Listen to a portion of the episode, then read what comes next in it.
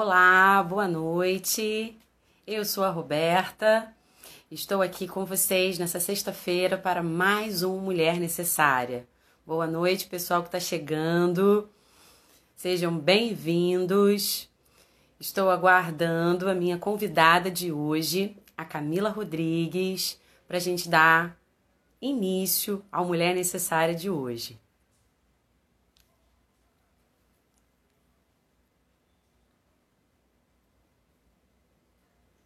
Estou aguardando aqui a Camila. Assim que ela entrar, a gente dá início ao programa de hoje com um bate-papo super necessário, né? Vamos aqui falar sobre a política de mulheres, né? A política para mulheres, né? E também com pessoas com deficiência. Vai realmente ser muito bom essa, esse momento. Camila entrou. Bem-vinda, Camila. Já vou te convidar para você estar aqui comigo, dando aqui a Camila.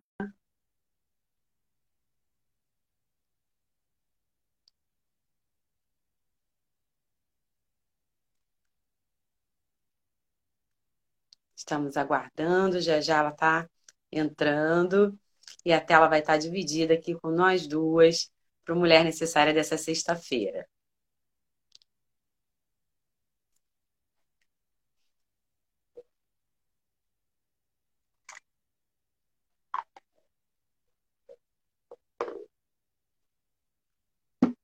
Boa noite, pessoal que está chegando, que está entrando, sejam bem-vindos.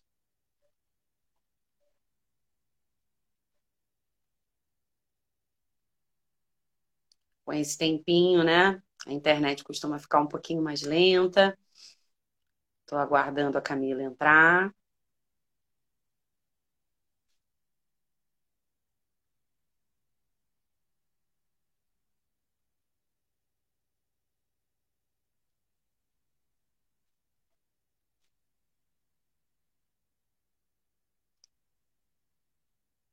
Estou mandando de novo, Camila. Só você Agora veio. Agora veio. Boa noite. Deixa Tudo eu consertar. bem? Tudo bem. Deixa eu consertar aqui. Quando divide a tela, né? Aí a gente fica cortada aqui. Deixa eu me ajeitar. Boa noite, Camila. Bem-vinda à Mulher Necessária dessa sexta-feira. Eu vou dar umas informações importantes para o público, né, a respeito da nossa entrevista. Vou te apresentar e depois eu vou te passar a palavra, tá bom? Tá, ótimo. Bem, o Mulher Necessária é uma iniciativa da escola ANANC para que a gente possa promover o conhecimento necessário né, na internet. E por isso, nós estamos com uma parceria com a Amazon, né, com a livraria Amazon. Você deu aí duas dicas de, de leitura maravilhosas que a gente já colocou lá na Amazon e é muito importante que quem queira né, entender um pouco mais do assunto que a gente vai conversar hoje, queira comprar essa bibliografia, que seja através da ANANC, do nosso link que está na nossa bio. Por quê? Porque isso facilita, né, possibilita a gente dar continuidade a esse trabalho. Ok? Maravilha. Então, vou te apresentar aqui, Camila, vou pedir licença para ler, porque é um currículo extenso, né? Maravilhoso. Obrigada. Então, a Camila Rodrigues é subsecretária da Política para Mulheres, graduada em publicidade, pós-graduada em marketing político e formada na Holanda em reabilitação através da dança. Representou as instituições das pessoas com deficiência no Rio de Janeiro na discussão sobre a Lei Brasileira da Inclusão. À frente do Programa de Recuperação Integrada, o PRI, trabalhou com a inclusão inversa, trazendo a comunidade para as aulas de pessoas com deficiência. Aos 16 anos, formou o maior grupo de dança inclusiva da América Latina, o Corpo em Movimento, que participou de shows em três Paralimpíadas, Londres, Sydney e no Rio de Janeiro. Nessa última, ela foi coreógrafa, assistente de abertura e do encerramento. Foi assessora parlamentar e superintendente da pessoa com deficiência do estado do Rio de Janeiro. Isso tudo, né, Camila? Acho que eu não esqueci de nada. Verdade, bastante coisa. É, mas é bom, né? Nós mulheres temos essa característica da pluralidade. E, é verdade. E eu acho que é, é uma peculiaridade nossa que a gente não consegue ficar só em uma coisa. A gente precisa ir ampliar aí nosso meio é, de vivência, de aprendizado, é, de uh, autoestima, de amor próprio, de ajudar outras pessoas, solidariedade, sororidade, é muito importante, né? É, isso tudo pulsa, né, da gente, assim, enquanto mulher, né? A gente tem essa, essa coisa de cuidar e de, de ser polivalente mesmo, de fazer um monte de coisas.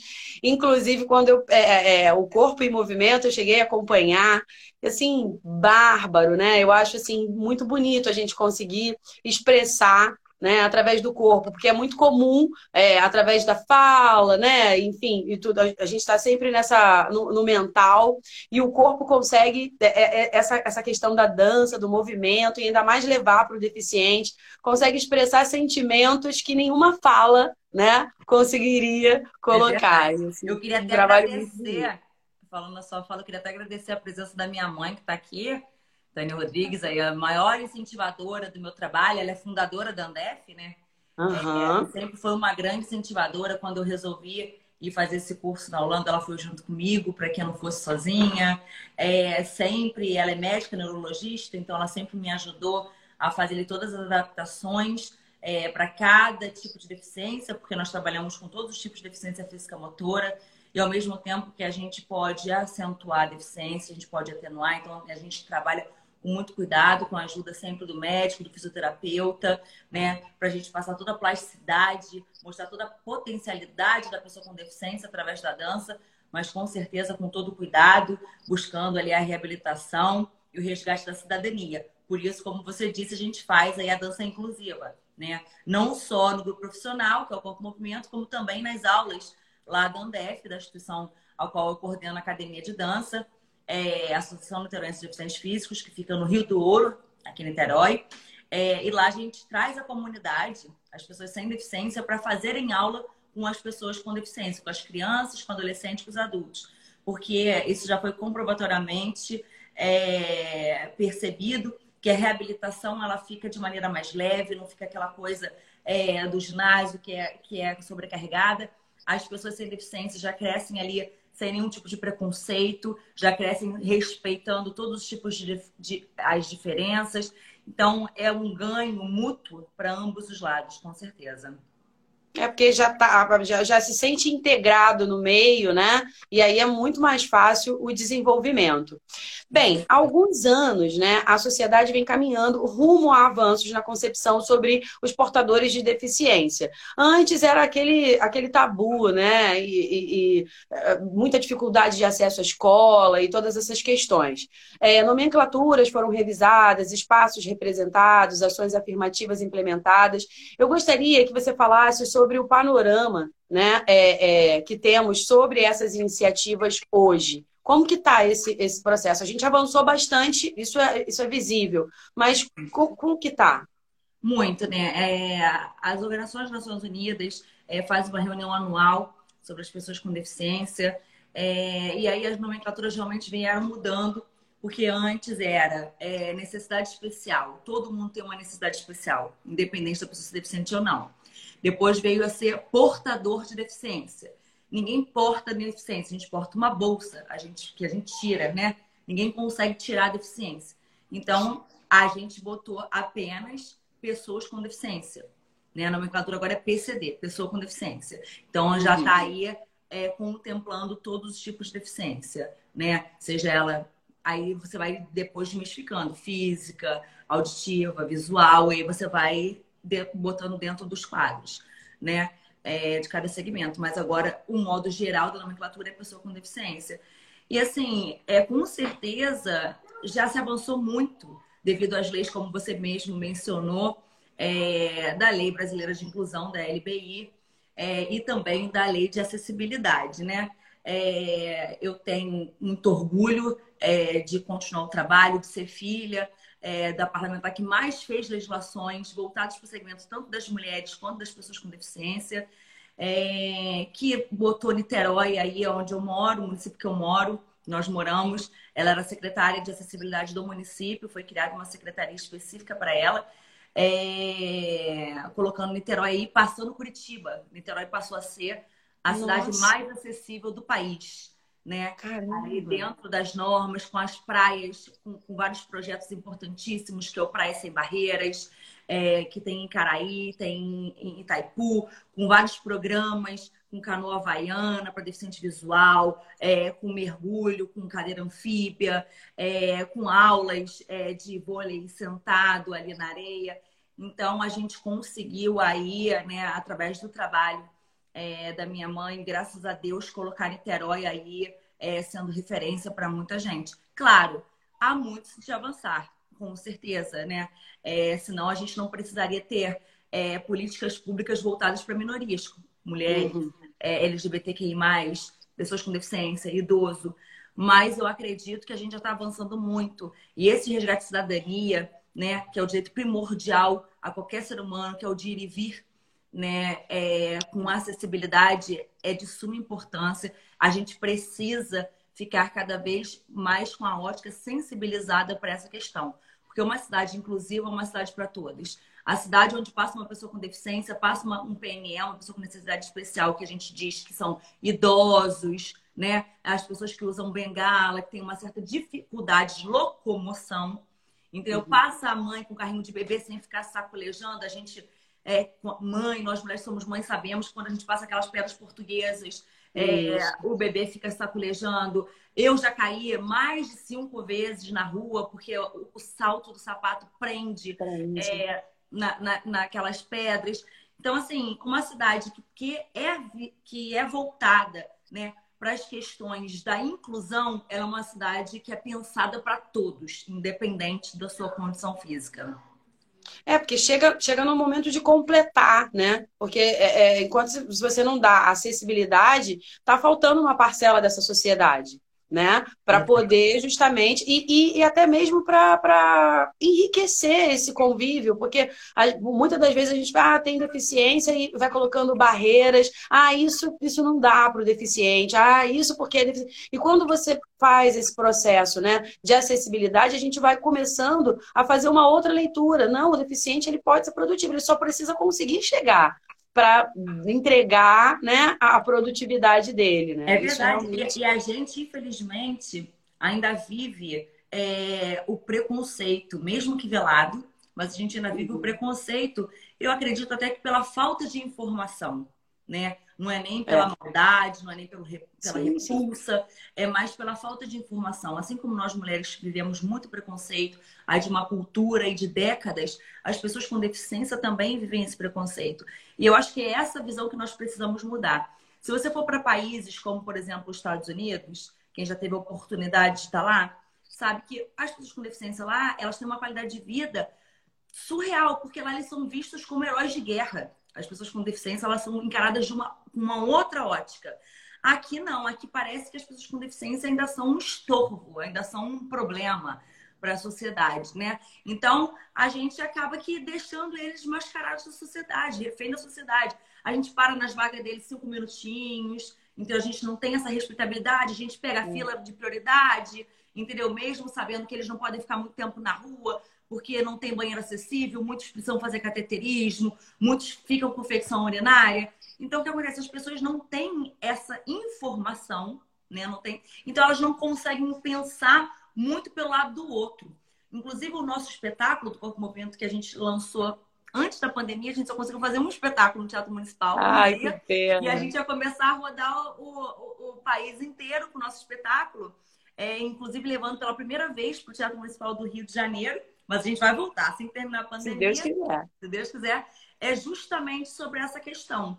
É justamente, o nome do espetáculo chama Sensório, e é justamente a gente leva o público a sentir Olha. exatamente como as pessoas com deficiência, alguns tipos de deficiência, encaram a vida, né? a sua realidade. Por exemplo, a gente dança às vezes no escuro, só com vultos, então você remete a uma deficiência visual.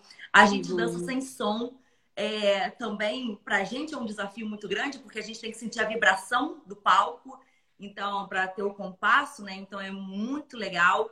É, e a gente faz a deficiência física e a gente pede para as pessoas amarrarem as pernas, sentirem como se elas não estivessem sentindo as pernas, para saber como que as pessoas com deficiência uhum. encaram. E elas entram no espetáculo pelo público. E elas não conseguem subir, pela falta de acessibilidade, elas não conseguem subir no teatro. E a gente pede para que as pessoas que estão na, na plateia subirem as pessoas, os bailarinos para o palco. E aí eles ficam completamente é, sem saber onde pegar, sem saber o que fazer. E aí a, o bailarino que está usando a cadeira de roda não é deficiente, porque a gente faz uma pegadinha, porque ele começa a, a desequilibrar da cadeira, porque tem muitas pessoas com deficiência que não têm controle de tronco, e as pessoas não sabem, querem é. ajudar é. e não sabem, né? E aí eles começam a desequilibrar para eles saberem como é que é a sensação da pessoa que é deficiente de fato tá ali o tempo inteiro, tendo que ser carregada. Vulnerável, né? Porque eu penso, eu, eu, eu, eu, ligo muito isso à situação do transporte público, né? Que melhorou bastante. É, antes a gente não tinha esse acesso né, das escadas descerem, do motorista ter aquele. Mas ainda assim, no Rio de Janeiro, né, na correria que é o Rio de Janeiro, quer dizer, o motorista ele já para no ponto, já, já precisando seguir em frente, tem hora, tem, enfim, tem todo um, um né, umas situações aí que, que englobam isso mas o quanto é, é, o deficiente fica vulnerável ali, né? Porque é, é, é, os passageiros, passageiros, tentando ajudar e, e aí eu tô com pressa, tô com pressa e a pessoa com deficiência precisa descer e ela fica se sentindo estofo, ela começa a se sentir mal, começa a se é. sentir incômoda. Entendeu? É porque tem pessoas que, não, que acham assim, ah, eu tô falando isso por falar porque eu tô estressado. Mas, coitada, a pessoa que tá ali do lado, ela já se sente mal assim praticamente diariamente. Pois então, é. o, que, o que a gente puder ser, praticar essa empatia, eu acho que de todas as coisas ruins, a gente precisa tirar aprendizados. Né? Esse momento de pandemia foi um momento onde o mundo parou. Não foi o Brasil, é. não. O mundo parou. Primeiro mundo, segundo, terceiro, o mundo parou. Independente se você é rico, se você é pobre, parou.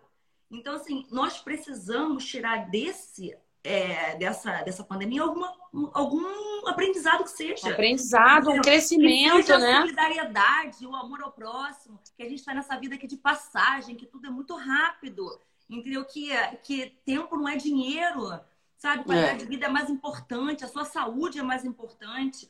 Então, e a assim, pandemia veio mostrar exatamente veio essa questão. O que, que, adianta o dinheiro numa situação em que não tem leito, não tem respirador? Nada.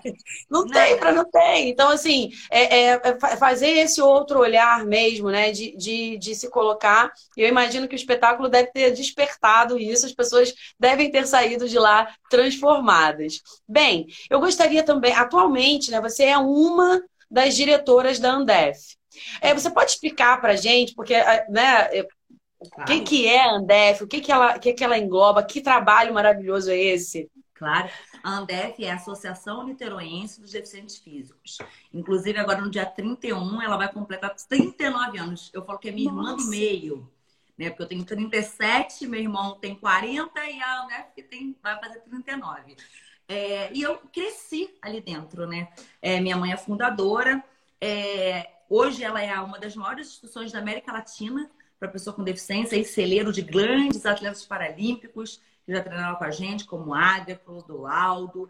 Lá dentro da Andef nasceu o Comitê Paralímpico Brasileiro, onde meu pai foi o primeiro presidente do Comitê Paralímpico Brasileiro, é, colocando aí a Paralimpíada em outro patamar, em outro, em outro, com outro olhar, porque até então não era divulgado.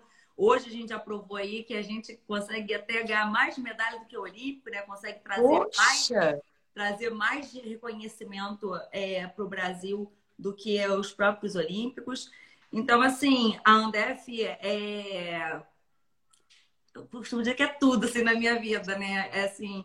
É... porque foi lá que eu cresci, lá que eu aprendi o que é respeitabilidade, lá que eu aprendi o que é diferença, é lá que eu e meu irmão, a gente quis também dar a nossa parcela de contribuição para o segmento das pessoas com deficiência. Eu fui pro, eu enveredei para esse lado político, igual minha mãe, porque eu acredito que só fazendo as leis, só tendo, tendo representatividade, voz ativa, a gente consegue é, fazer diferença, a gente consegue mudar de fato né, aí, as legislações é, colocando aí as pessoas com deficiência, mostrando a potencialidade, ampliando o mercado de trabalho, participei efetivamente da lei de cota. Então, assim, eu, eu tive ali, eu fui para as ruas, fui para a luta, fiz passeata com as pessoas com deficiência, é, fui para Brasília 50 vezes, isso desde muito nova, desde muito pequena, desde que eu tinha três anos de idade, eu tô aí nessa luta junto com meus pais. E meu irmão também é, foi pro lado do esporte. E eu quis mais, eu quis fazer, além desse lado político, eu quis fazer reabilitação. Então, fui estudar reabilitação. Minha mãe, a última foto dela, é, antes de. Minha mãe teve poliomielite, né, no surto de polio que teve no país. É, então, antes, a última foto dela, aos três anos de idade, foi de bailarina.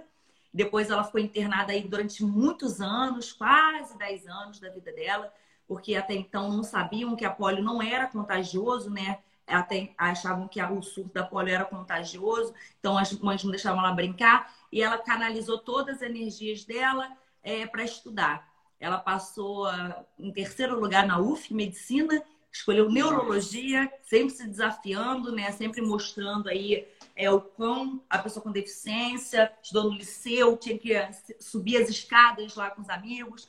Então, assim, é, eu aprendi a luta desde muito pequena. Eu aprendi que as coisas se conquistam com muita luta, né? É, eu, eu fico até um pouco chocada, sabe? Quando as pessoas é, costumam julgar o livro pela capa. As pessoas olham, assim, a nossa aparência, né? Olham a nossa pessoa e já falam, nossa, que pessoa, sabe? Lá, pré-julgam, né? De todas as, as formas. É, eu acredito é, que você deve ter o julgamento assim de ser muito nova, né? Muito nova, ah, muito nova, uma menina, o que, que ela sabe? E, e, uma estrada enorme, longa, né? Uma experiência ímpar. E assim, é, e algumas coisas ainda me chocam. Porque, por exemplo, agora a gente teve no mês de julho, né, o Dia da Mulher Negra.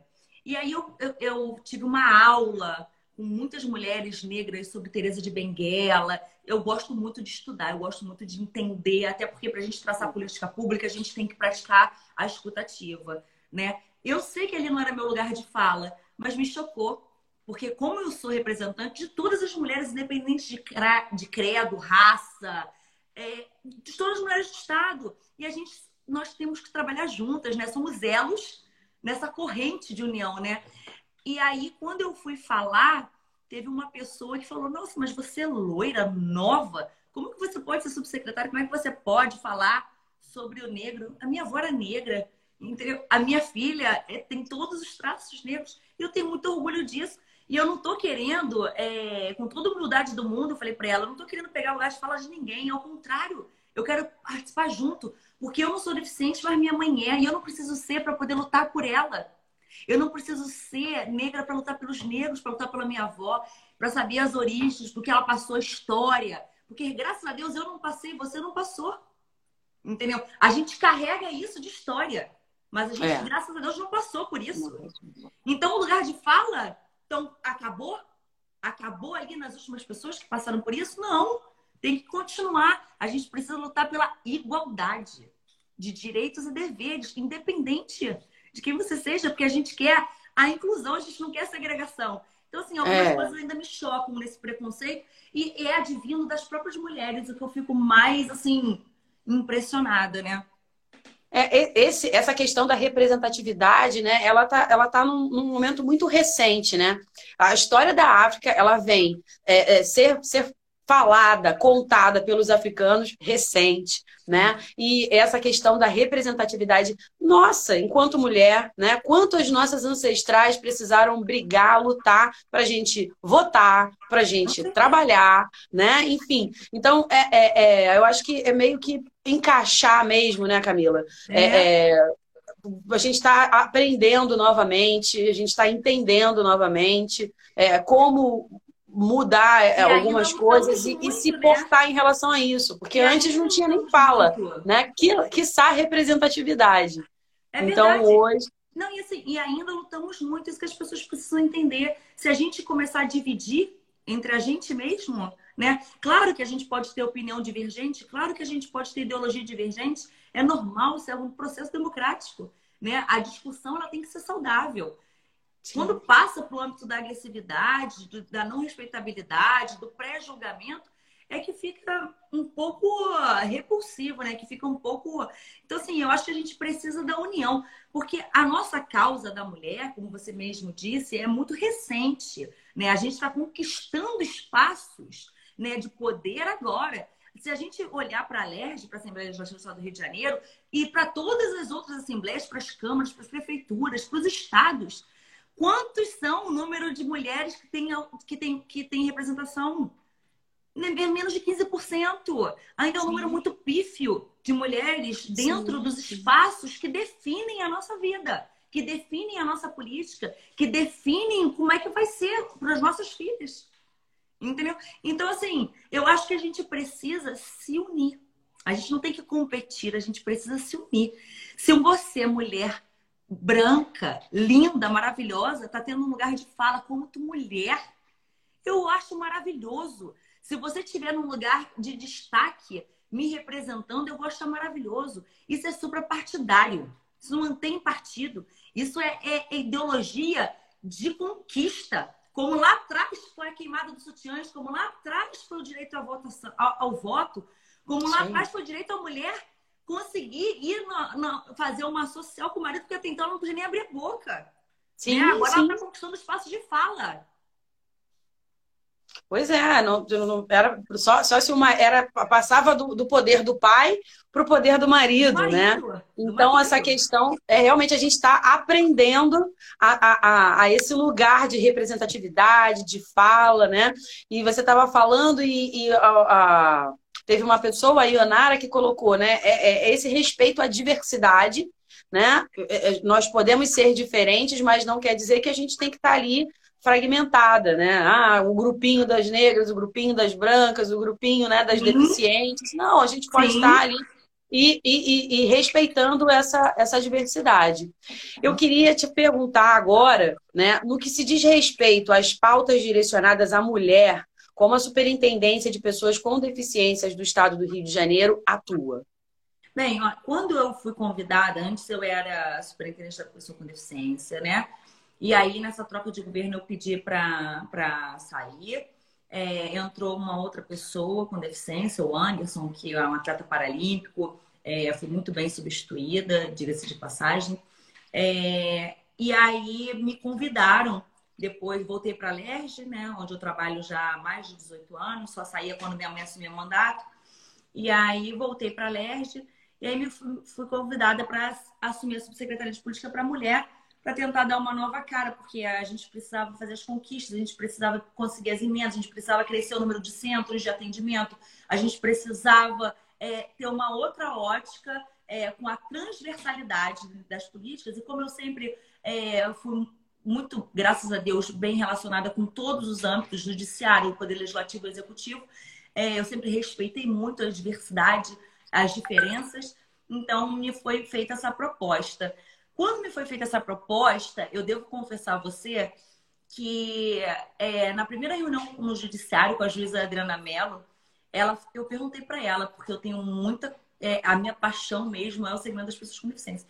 E aí eu perguntei para ela: tem mulheres com deficiência que fazem denúncia? Porque, assim, na minha cabeça, até então, era meio que inconcebível a mulher com deficiência denunciar. E realmente não tem, você acredita?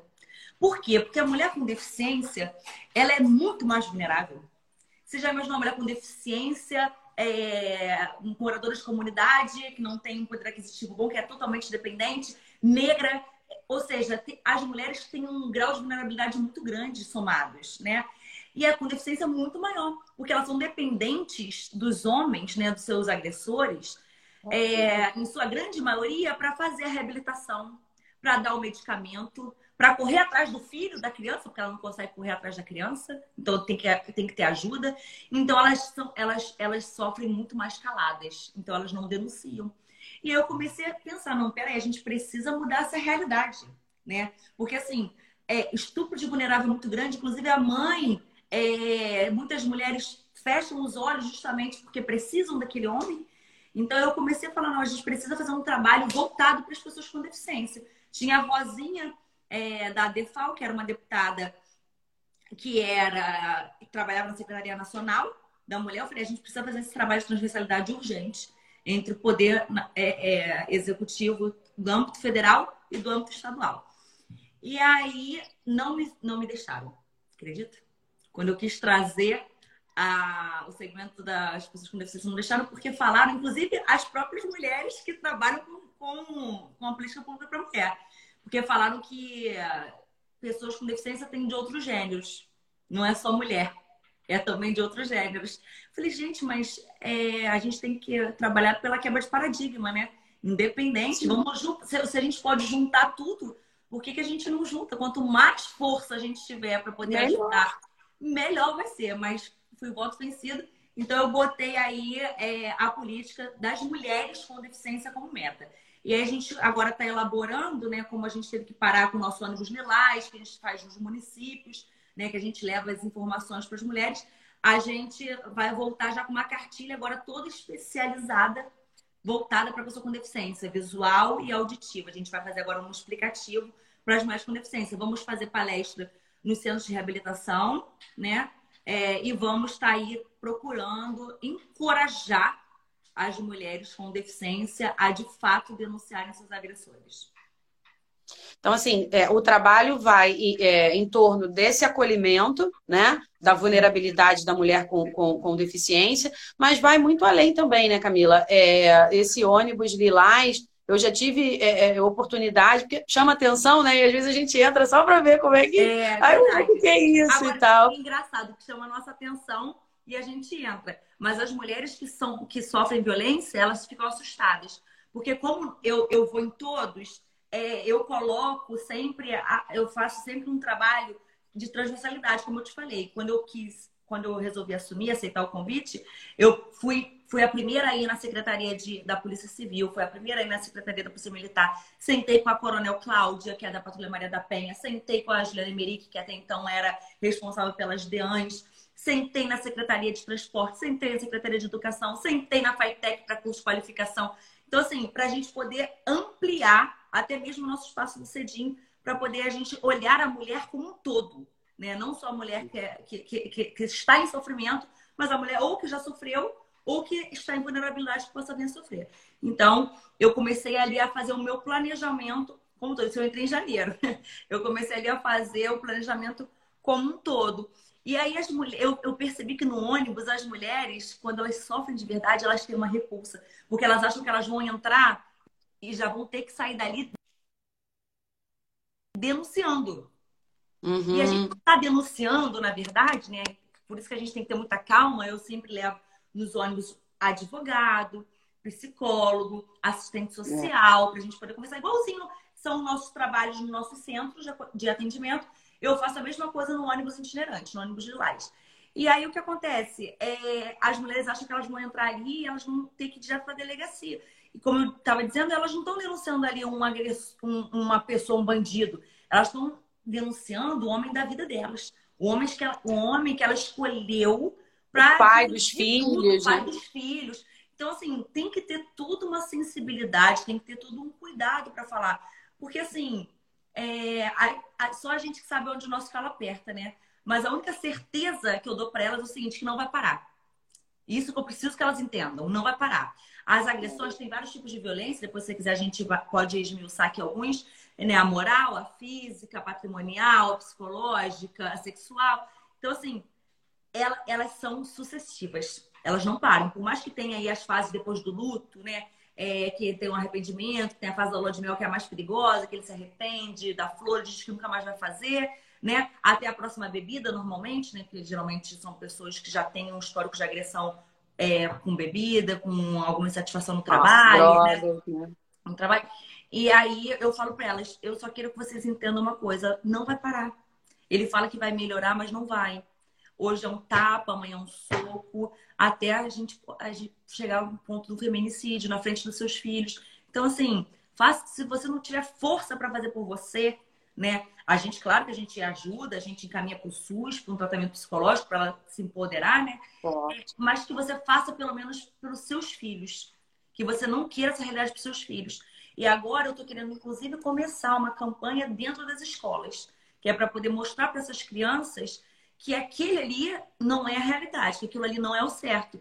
Porque hoje em dia as crianças elas já, já convivem tanto com essa realidade que elas já acostumam, elas acham que E aí vai é repetindo o, padrão, né, Camila? É o normal. E aí vai repetindo o padrão, porque era natural na casa dele, com os pais, e aí quando fica adulto, e é, é, ele aprendeu daquela forma, né? Às vezes a menina a, a, é, a, vai se transformar numa mulher, uhum. vai ter família, e aí vai passar por uma situação de violência, ela não vai conseguir nem identificar, porque uhum. ela viveu a vida inteira vendo Essa a mãe passar pela mesma situação, então é normal o que está acontecendo comigo. E, e às vezes o homem também por ver o pai naquela situação com a mãe batendo. Então, ele, quando casa, ele acha que é normal também fazer isso. Então, essa questão, né, quando você estava falando, as pessoas estavam colocando, é muito importante a informação, o acesso à informação, né, para desmistificar todas essas, essas coisas e, e, e trazer as pessoas para uma autorresponsabilidade, sim, mas com consciência, né? Tipo, então, porque é um, é, é um lugar muito é, é, sensível. Você está né, dentro da família.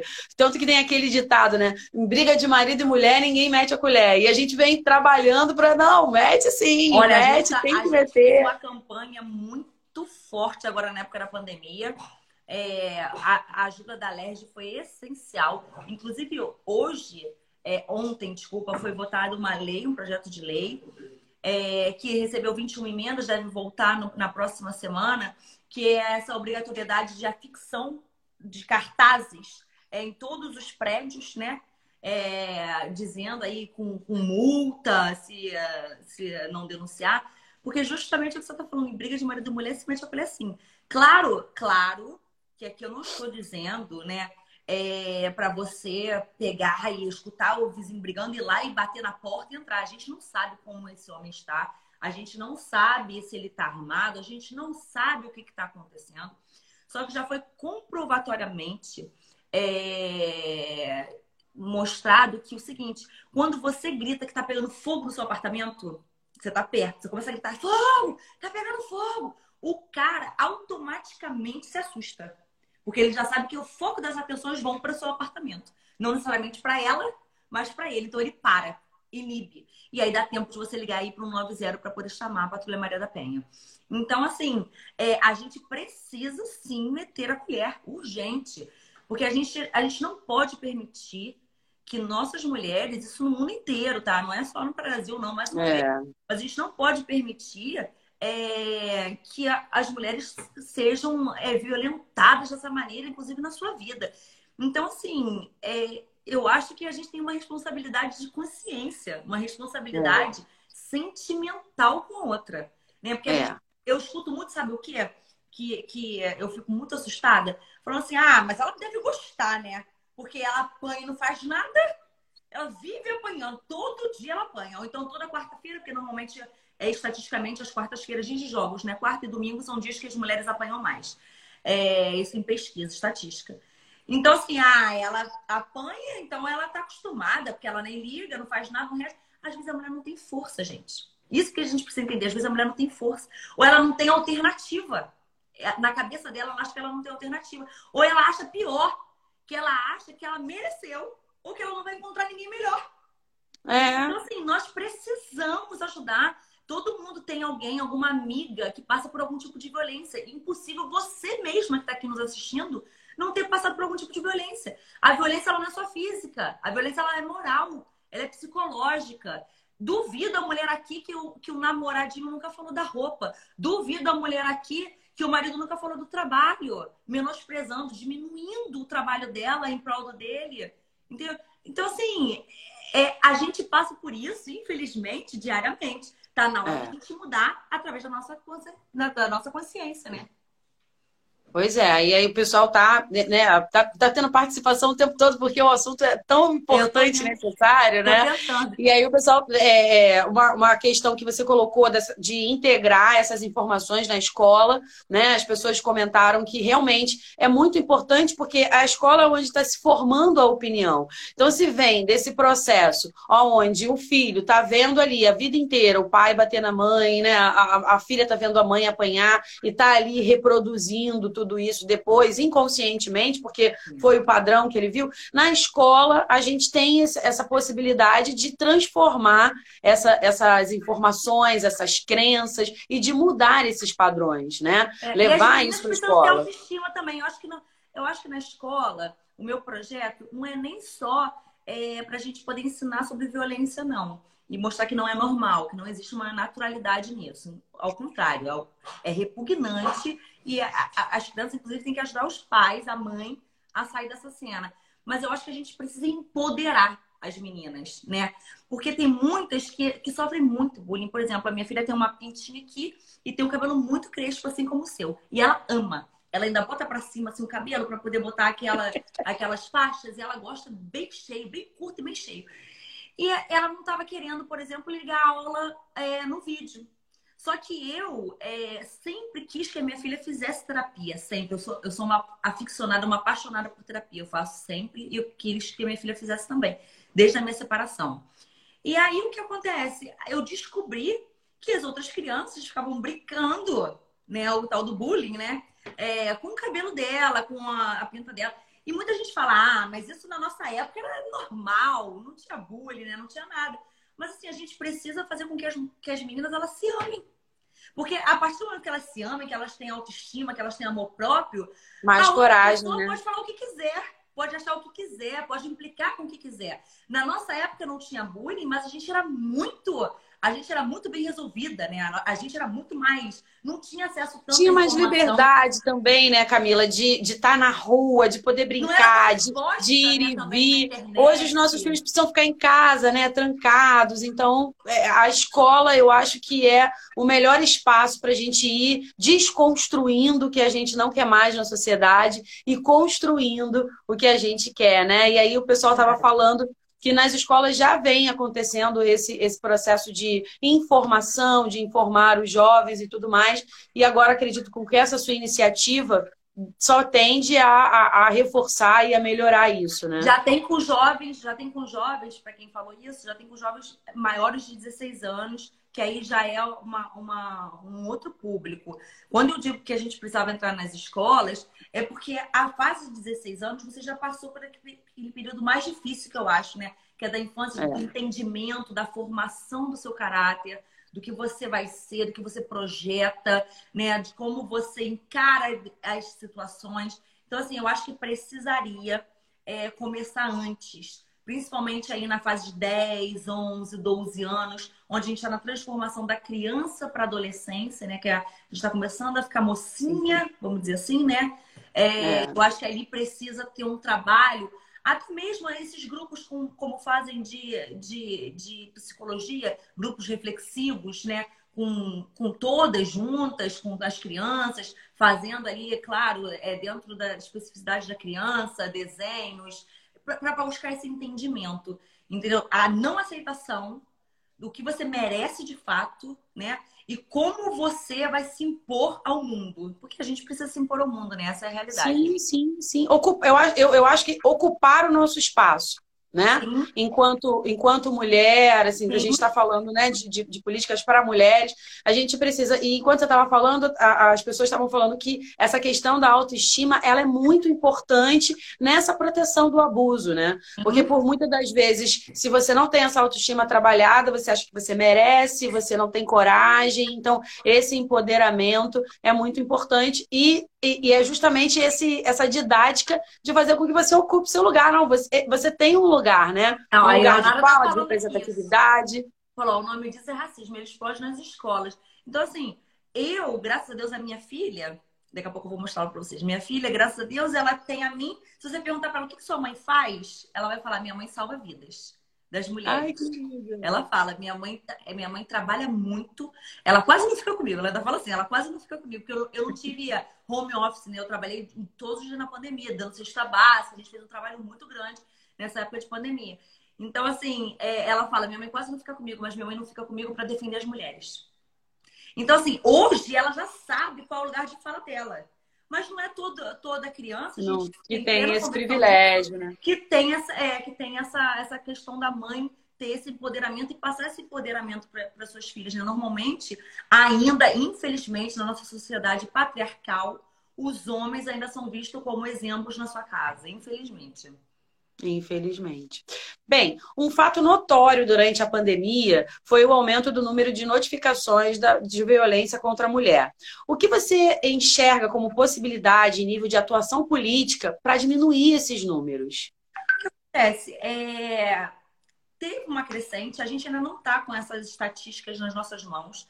Né? Até porque para a gente executar qualquer tipo de política pública, você sabe, a gente precisa ter ali os, nossos, os números nas nossas mãos para a gente saber como é que a gente vai atuar em cada município, porque cada município tem suas especificidades, inclusive cada região. Nós, a gente tem 92 municípios no estado do Rio de Janeiro. Bem, o Rio de Janeiro não foi, graças a Deus, o nosso trabalho aí, é, das campanhas, da teve da, da, do Instituto Maria da Penha, teve o Sinal Vermelho, teve. A gente atuou todos os dias com as DEANs e com a Patrulha Maria da Penha. É, a Patrulha Maria da Penha, inclusive, passava nas ruas falando: estou passando na sua rua. Se você tiver com qualquer problema, senhora Juliana, só falar com a gente, porque está ali a lista das assistidas das pessoas que já fizeram denúncia. Então, assim, a gente conseguiu atuar, a gente conseguiu fazer um trabalho sem falsa modéstia, a gente conseguiu fazer um trabalho muito combativo. Claro que aumentou. Claro que aumentou. Imagina, as pessoas, as mulheres estão praticamente em cárcere privado. Você ficando todo 24 horas com seu marido. Crise econômica, não tem trabalho, não pode sair, né? É, com certeza a mulher, infelizmente, é vítima das pessoas, do, da, dos homens que já têm uma agressividade pré-existente e, e ali na época de pandemia, com certeza aflorou. Nós já somos todas sobrecarregadas, né? Eu tenho um filho pequeno, tenho que estar tá na escola virtual, tenho que dar conta do trabalho. Então, assim, a gente já fica muito assoberbada, já fica muito mais estressada, já fica num linear muito maior. Então, é. assim, a gente vive na limítrofe ali. Então, é, a gente precisa ter esses dados. Agora que a gente está começando a receber novamente de volta é, nos nossos centros, nos nossos atendimentos que a gente já estava efetuando, e agora está aparecendo os novos atendimentos, principalmente na região da Baixada. Na Baixada, assim, deu um salto de 20 para 100 mulheres, assim, em atendimento mensal. Realmente aumentou muito. Então, na Baixada, a gente já, já tomou as providências que precisava. Aumentar o nosso centro. A gente inaugurou, então, o CIAN é, Queimados. Precisávamos, precisávamos aumentar. Aumentamos para uma nova sala, o CIAN é, da Baixada. Então, assim, a gente está fazendo o tempo inteiro, o tempo inteiro, as políticas voltadas para cada realidade. Ontem mesmo eu fiz uma reunião com as gestoras municipais. Não tive adesão de todas. Não tive adesão de todas. Tive adesão de menos da metade. Mas eu espero, isso é um trabalho de formiguinha. Eu espero é. que as pessoas entendam que isso não tem nada a ver com política. Isso tem a ver com salvar vidas com a política para as mulheres. Até para que eu possa atuar na região serrana, eu não posso ser onipresente, não posso estar em todos os lugares ao mesmo tempo. Para eu atuar na região serrana, eu preciso entender o que está acontecendo nos centros de atendimento às mulheres municipal. Eu preciso estar entendendo o que está acontecendo nas delegacias municipais, que nem em todos os lugares tem. Um número muito pequeno, inclusive. Preciso entender os dados da Patrulha Maria da Penha. Fizemos é, na região quilombola, fizemos na região indígena é, do Vale Verde. Agora, entrega das cestas básicas para as mulheres é, botamos aí na cesta básica das mulheres mais do que a cesta básica. Botamos kit de higiene pessoal, porque é, foi detectado uma nova, foi reconhecido uma nova tipo de violência né, pela pandemia. Para quem não sabe, para as mulheres, que é a, a violência sanitária, onde os homens não deixavam as mulheres usar máscara para sair nas ruas, não deixavam lavar as mãos, não deixavam usar álcool em gel, para poder ficar refém da sua própria sorte. Então a gente fez um kit de higiene com sabonete, com álcool em gel, com absorvente, porque as, as pessoas esquecem que as mulheres também não têm condição financeira de comprar absorvente, que de, muitas dependem do marido. Fizemos um kit de, de limpeza para poder dar também vassoura, rodo, para limpar a casa, cuidar da criança. Então, assim, a gente tá, tenta elaborar as políticas públicas como um todo. A gente fez essa questão na emergencial durante a pandemia mesmo forte, e agora a gente já está fazendo um novo para essa, essa transição né, da nova normalidade. Então a gente já está uhum. agora fortalecendo o que é os nossos centros e os municípios. É, perguntaram aqui, Camila, como que podem, como que é possível divulgar esses movimentos todos, né, que você está conversando aqui, é, é, que para mim algumas coisas são novidade, né? O ônibus lilás, por exemplo, não era, uhum. mas essa questão agora da, da, pandemia, tudo isso é novidade. Como que a gente pode estar tá, é, propagando essa, coisas boas? A gente precisa propagar, né? Crescer, aumentar. Eu peço para todo mundo sempre, eu sempre faço vídeo nos meus stories, é sempre é, é a gente precisa compartilhar. Eu entro sempre, por exemplo, no NUDEM, que é o núcleo da Defensoria Pública para as Mulheres, na Justiça, que tem a Sala Lilás, foi inaugurada agora, inclusive, a de Niterói e Maricá, porque não tinha.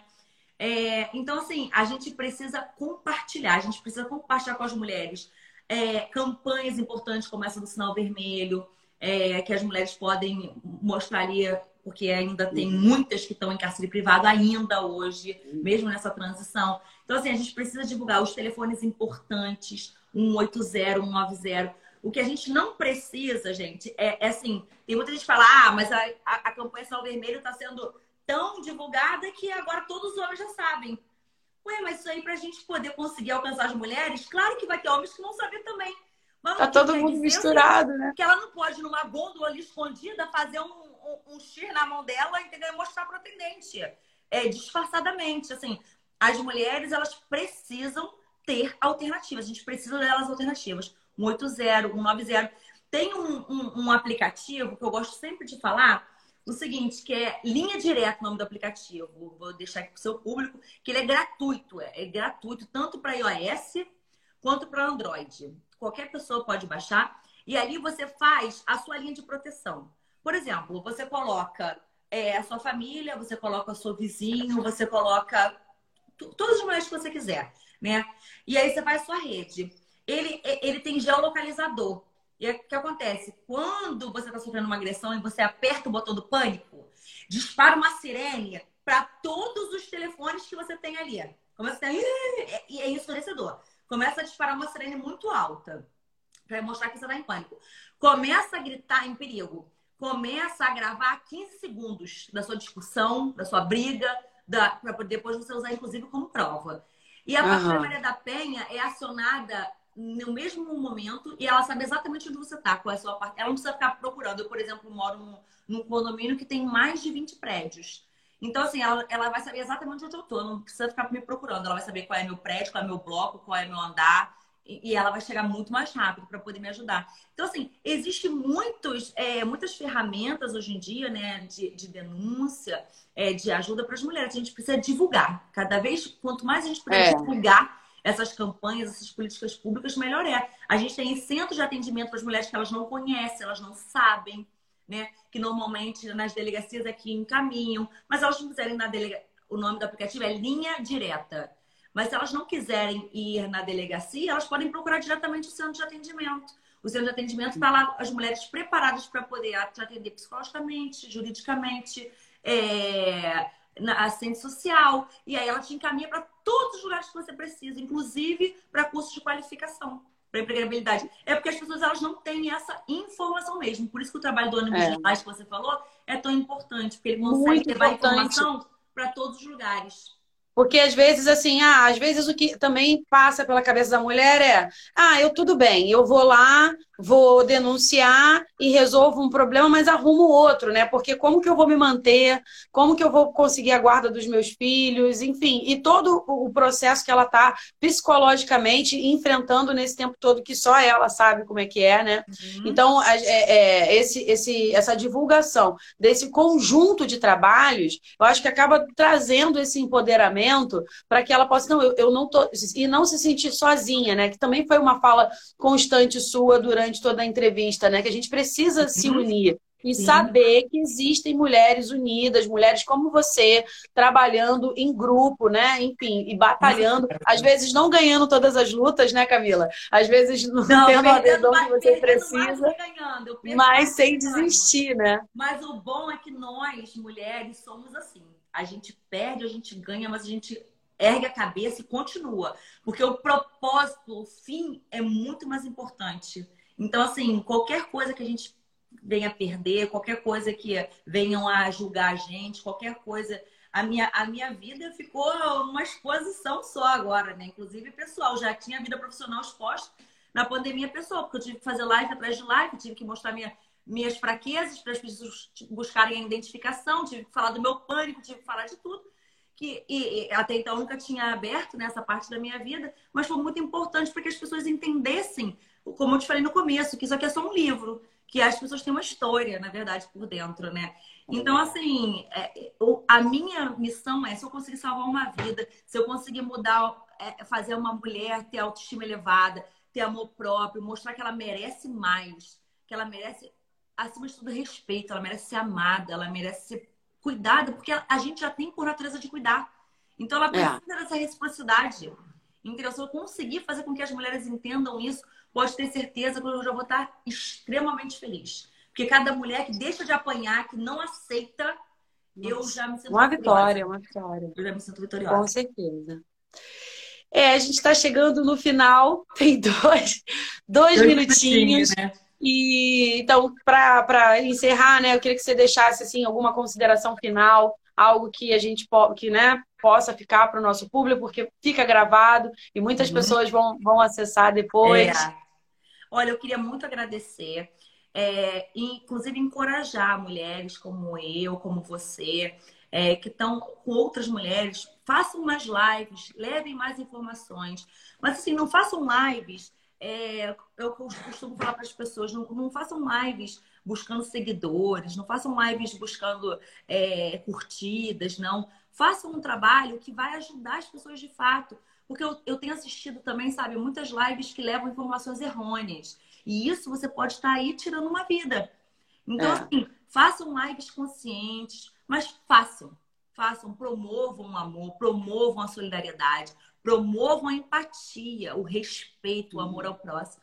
Então, assim, é, vamos ser multiplicadores dessas ideias, né? De, de, de, encorajar as mulheres a ter amor próprio, a ter autoestima, a elevar ela sempre, a dizer o quanto ela tá linda, o quanto ela tá bonita, o quanto ela é inteligente, o quanto ela é importante, o quanto ela é poderosa, o quanto ela é incrível. Dentre todas as dificuldades que todo mundo tem. Nós mulheres, a gente tem já o fardo de carregar um peso muito grande. Então, nós precisamos ter esse carinho, esse afago, até das outras mulheres mesmo. Então, assim, vamos deixar de ser concorrentes para ser aliadas. Né? Aliadas. Aliadas. E eu espero. Companheiras, parceiras, né? Parceiras. Integração. E assim, eu espero, tem, tem espaço para todo mundo, são todas lindas, incríveis. E eu espero que cada vez mais mulheres se interessem por ter voz ativa, por ter representatividade. Se interessem, é, é, eu sei que é uma decisão difícil, né? Porque a gente, como eu falei, a gente tem tantas atribuições, tanta atribuição que às vezes a gente vai deixando de lado, principalmente essa questão política. Mas assim, a gente precisa, a gente precisa mais do que nunca agora ainda mais com esses 30% é, voltado para as mulheres, né, para a questão do gênero, a gente precisa tomar o nosso lugar de fala. A gente precisa ter representatividade de fato e voz ativa. Então, procure saber das histórias das mulheres, procurem dar voz a essas mulheres. Nós somos o maior, o maior número de eleitores. A gente é o maior é. de consumidores. A gente tem que discutir a espinha dorsal da economia do país. Movimenta, movimenta a economia, tudo. movimenta tudo. Tudo, tudo, tudo. A gente, a gente podia. Tem toda a condição de dominar o mundo, né, é. Camila? Então, a gente só precisa tomar consciência disso e, e, ocupar o nosso espaço. Por favor, é minha, meu, meu pedido aqui de final é a gente ter consciência, como ela disse, disso.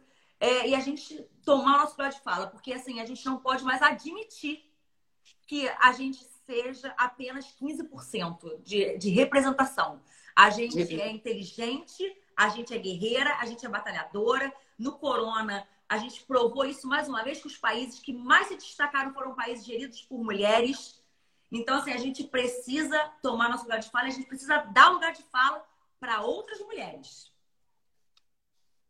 Camila, eu quero agradecer, foi maravilhoso, assim, eu estava, juro para você, numa expectativa muito grande, né? Porque, enfim, tá, é, é, é, essa questão da política, de, de representatividade, né? As convidadas que eu tive antes de você, a gente falou muito dessa questão de representatividade, né? E trazer você para mostrar esse caminho, porque por muitas das vezes a gente quer, mas a gente não sabe como. É. Né? E, e, não tem, e, e, foi muito esclarecedor, né? Trouxe um conhecimento muito necessário para todas as mulheres que estão assistindo a gente agora, que vão poder assistir lá na frente, que você possa voltar outras vezes, porque eu acho que a gente ainda tem muito. Tem e muito papo. Vão para os partidos, onde vocês quiserem, onde vocês se identificarem, ideologia que vocês quiserem. Mas vão, só vão. Se identifiquem e vão. Então eu deixo aqui, olha, um beijo enorme e até uma próxima vez. Obrigada, tchau, gente. Tchau. Boa noite. Tchau. Boa noite. Tchau, tchau.